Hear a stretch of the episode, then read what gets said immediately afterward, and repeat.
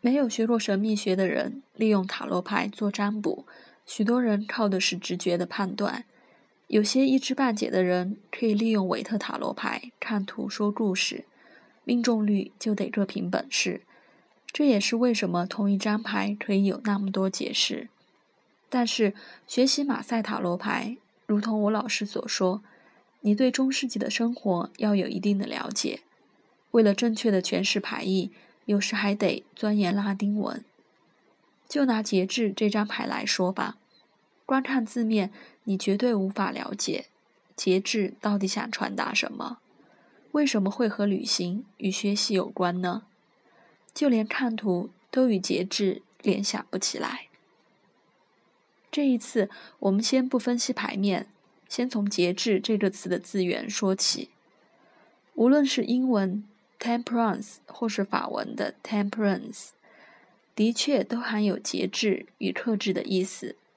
但是，如果你找到这个字的拉丁字根 Temporal 或是 Temperation，Brittle，就会发现，在拉丁文中，这个字包含了混合、衡量、结合、上升、下降或和缓与平均的意思。不过，当这张牌的名称从拉丁文变成法文时，却失去了混合的意思，只剩下节欲与控制。我们只能在同样字根的 “tempera” 这个法文字中找到温和、平均，或从温度的英文字中找到衡量的拉丁文原意。至于英法文，甚至是中文翻译的“节制”这个词。已经完全丧失了牌所要表达的意思。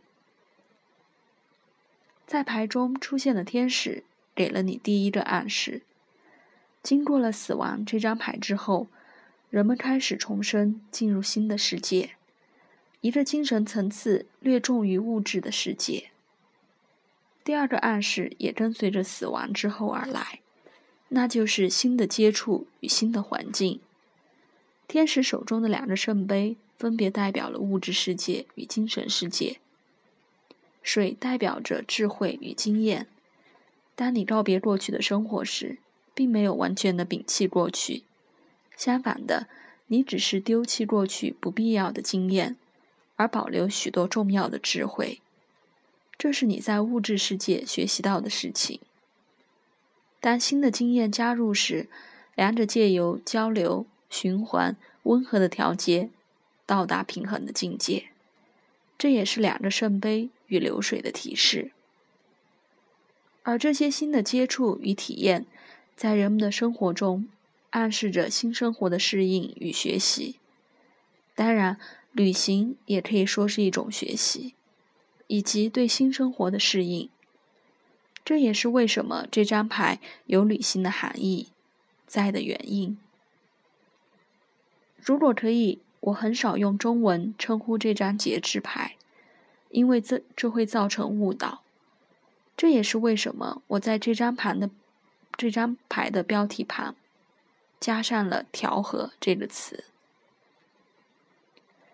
节制出现逆位时，暗示着一种对过去的眷恋。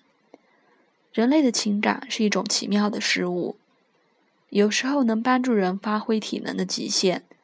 有时候却限制了人们的行动力，无法朝着合适的道路前进。